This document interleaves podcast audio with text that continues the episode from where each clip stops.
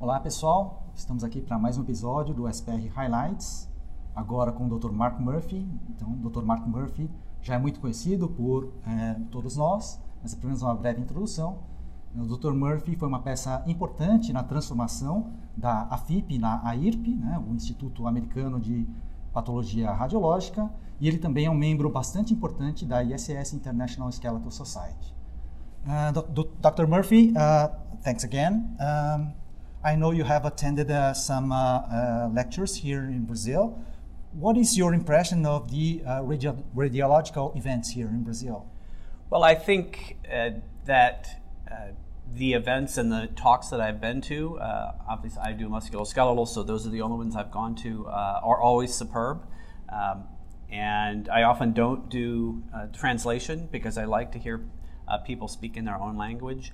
Uh, the images uh, that your colleagues show are, are beautiful, uh, sometimes better than my own images. So I'm always very impressed with uh, the Brazilian radiologists, uh, their ease of speaking, and uh, the points that they get across in their images are just beautiful. So, and what are the, the challenges for the near future for the MSK radiology, in your opinion?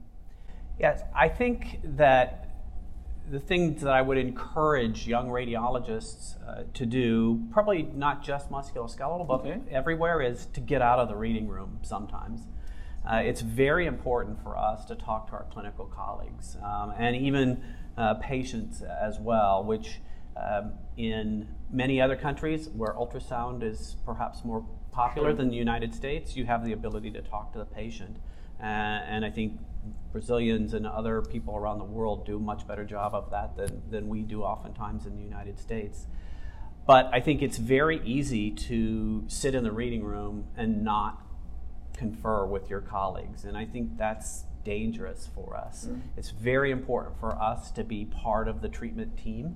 Uh, we provide vital information, but if we don't get out and talk to our orthopedic colleagues, to our rheumatology colleagues, uh, I think uh, that's a really important thing for, for residents to learn. I'm pretty sure that we are having this debate as well in the Brazilian radiology as well. But we also believe that we need to be part of it, get out more of the reading room and participate a little bit more. And may I ask one more? Uh, as an expert teacher, and you have attended so many conferences also abroad and here in Brazil as well. And this conference specific, we have many young teachers so what would be your tips for these starting out colleagues as a teacher? I know when uh, when I speak, what what I try to do is to have the audience perceive that I'm talking to them uh, okay. personally. So I try to insert anecdotes from patient experiences and, and, to really drive home important points and to emphasize that uh, there are patients as well it's very easy to sit in the reading room and separate yourself out. Um, but sometimes I'll just say, well, what if this was my mom? What, it, what if this was my brother, my sister? Uh, how would I want uh, mm-hmm. that uh, to, uh, for me to influence their care?